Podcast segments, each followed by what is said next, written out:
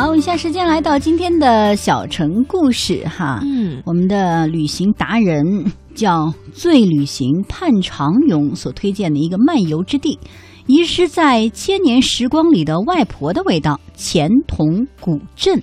哎呀，这个地方真的是很不错啊！就是看完他这篇文章之后，我是特意在网上搜索了一下这个钱塘古镇的一些图片，哦，发现这里呢真的是很难得的，还没有被商业化，很厉害的，就是有着古镇这种淳朴原貌的这样一个地方。嗯所以还真的挺值得一去的。对，钱塘古镇啊啊，陈这个陈逸飞先生，已故的著名画家曾经这么说：古镇随处可入画，尤其是这里的静，能够给人一种回到家的感觉。就在浙江的宁海哈、嗯，有七百多年历史的一个江南的古镇了。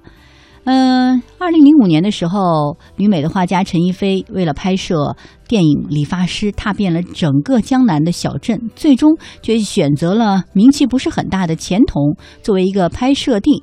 打动他的原因就是钱童的拙朴和宁静，原汁原味，还有就是刚才林霞说到的，嗯没有受到太多人为的破坏和改造了。嗯，是的。那许多游人印象最深的，还有千年传承的这个钱塘豆腐。据说在一千多年前，梁宣帝避难钱塘梁皇山，宫中呢随行的这个御厨专门磨制豆腐给他品尝。豆呢是宁海当地特产的优质六月豆，那水是钱塘清澈的山井水，用石磨手工磨制出水浆，然后透着大豆萌芽时的草根清香。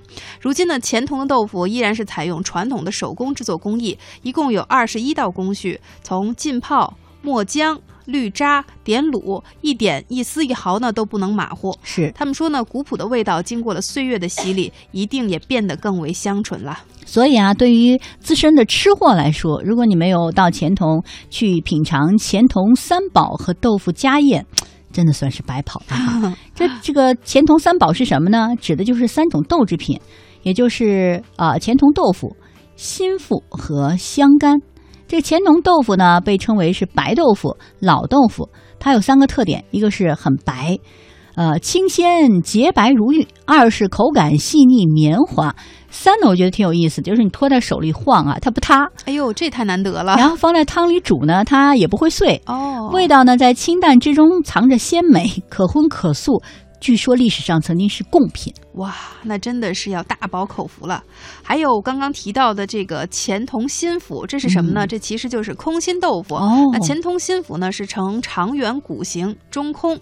等到炸成金黄色的时候，你趁热咬上一口，就会觉得酥香四溢。如果呢在上面撒点椒盐那，就会更好吃了。哎呀，好好吃啊！另外，刚才说的还有香干嘛？嗯，香干呢，它在制作的过程中会添食盐、茴香、花椒、大料、干姜这样的调料，既香又鲜，而且是价美物廉嘛，嗯。所以大家呢都特别喜欢吃，让人久吃不厌的。是，其实说到这个钱塘的豆制品呢，品种真的是很多，派生出来的白豆腐、香干、千张、空心腐、豆腐皮儿等几种几大类，因此呢，单是豆制品就可以完全做上一道色香味全的豆腐全家宴了。所以去钱塘古镇的时候啊，捧着一捧豆腐，或者吃什么心腹，或者什么香干，来领略一下江南小镇的感觉哈、太惬意了。对呀、